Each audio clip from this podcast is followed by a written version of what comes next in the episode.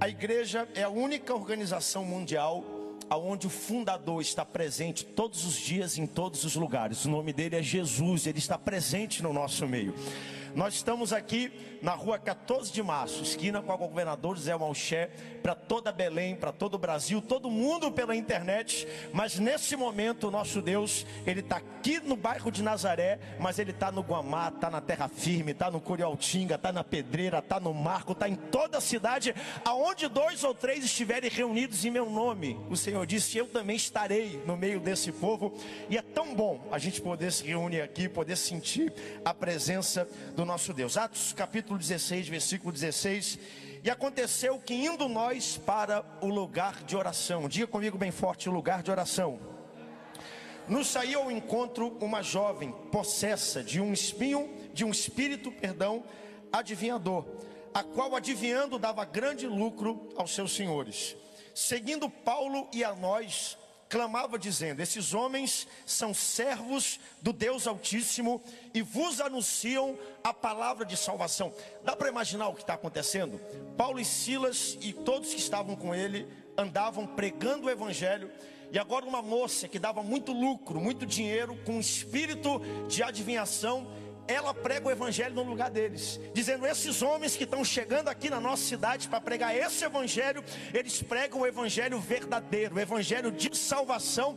A maior, eu diria, a melhor maneira de se preparar o caminho é quando alguém possesso de um espírito maligno vai na frente fazendo o caminho e já vai abrindo. Mas chegou um momento que Paulo ficou tão agoniado com isso na nossa palavra aqui nortista, agoniado.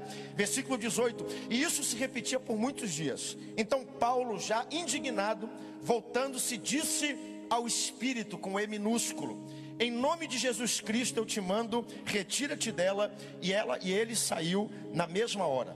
E vendo os seus senhores que lhe se desfizera a esperança de lucro, agarraram a Paulo, Silas, arrastaram para a praça, na presença das autoridades, e levando-os aos protetores, aos magistrados daquela cidade, disseram: Esses homens, sendo judeus, perturbam a nossa cidade. Um dos maiores elogios que uma igreja pode receber, de vez em quando, é esse elogio aqui. Eles entraram numa cidade que tinha costumes diferentes e agora eles perturbaram o status quo daquela cidade. Eu acabei de voltar com os adolescentes lá do acampamento. Fazendo isso, nós estamos perturbando o status quo de Belém do Pará. A cidade está dizendo: não vai dar em nada, não vai chegar em lugar nenhum, vai ser fruto da violência, vai ser escravo do pecado. Nós estamos mudando, colocando de volta de cabeça para cima perturbando a ordem natural das coisas. Se a igreja em algum momento não perturbar o pecado, a maldição, a violência, a corrupção, se a igreja em algum momento não, não perturbar aqueles que se julgam donos da autoridade da cidade, então você não está numa igreja debaixo da direção de Deus, porque igreja que é igreja vai perturbar o ambiente espiritual.